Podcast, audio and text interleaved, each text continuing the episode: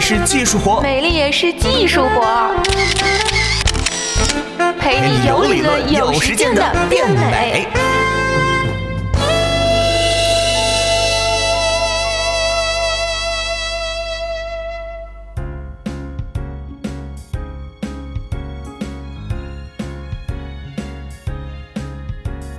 Hello，欢迎收听这一期的美丽也是技术活，我是果壳君左右。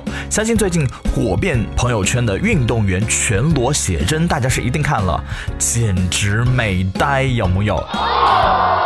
在健身减肥如此火爆的今天啊，这简直就是我们的风向标。不过，许多的姑娘也在担心过度的健身肥是减了，把自己练成了肌肉女可怎么办？其实这个担忧是完全可以避免的，因为女性在肌肉锻炼当中存在的激素上的劣势，对于想要健身减肥又不想练出肌肉的姑娘们来说啊，也算是一个天生的优势吧。激素水平呢会影响到你的肌肉的状态，其中雄性激素睾酮被认为是对肌肌肉生长。是有明显的作用，因为它能够促进蛋白质的合成，抑制蛋白质分解。所以呢，即便是同样的不爱运动，男性也比女性会稍微的壮实那么一点点。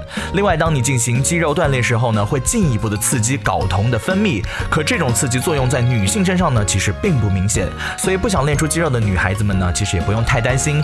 可对于想要练出肌肉的姑娘们来说，这恐怕就不是一个很好的消息了。尽管从先天条件上来说，女性练肌肉的难度更大，但先天条件并不能决定一切。运动方式的选择对肌肉的养成啊，起着更加关键的作用。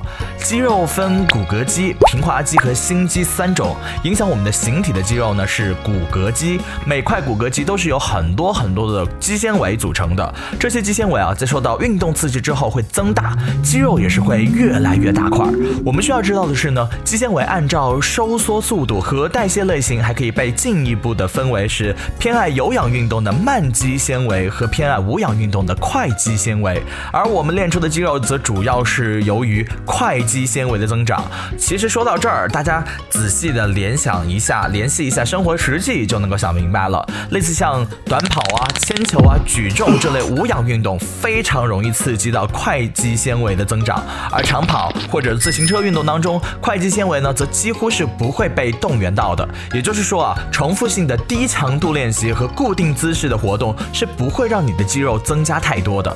那么喜欢在健身房里面呃进行负重和力量训练的女生是怎么样避免这个肌肉过大呢？其实只要选择轻重量但重复次数多的负重训练方式啊，就会好很多了。总之，女生们不需要太过担心，强壮的肌肉如果不经过长期大强度的这个科学训练啊，配合严格的饮食呢，是绝对不会出现的。不然为什么还会有那么？那么多人为了练出肌肉而百般受苦呢，对不对？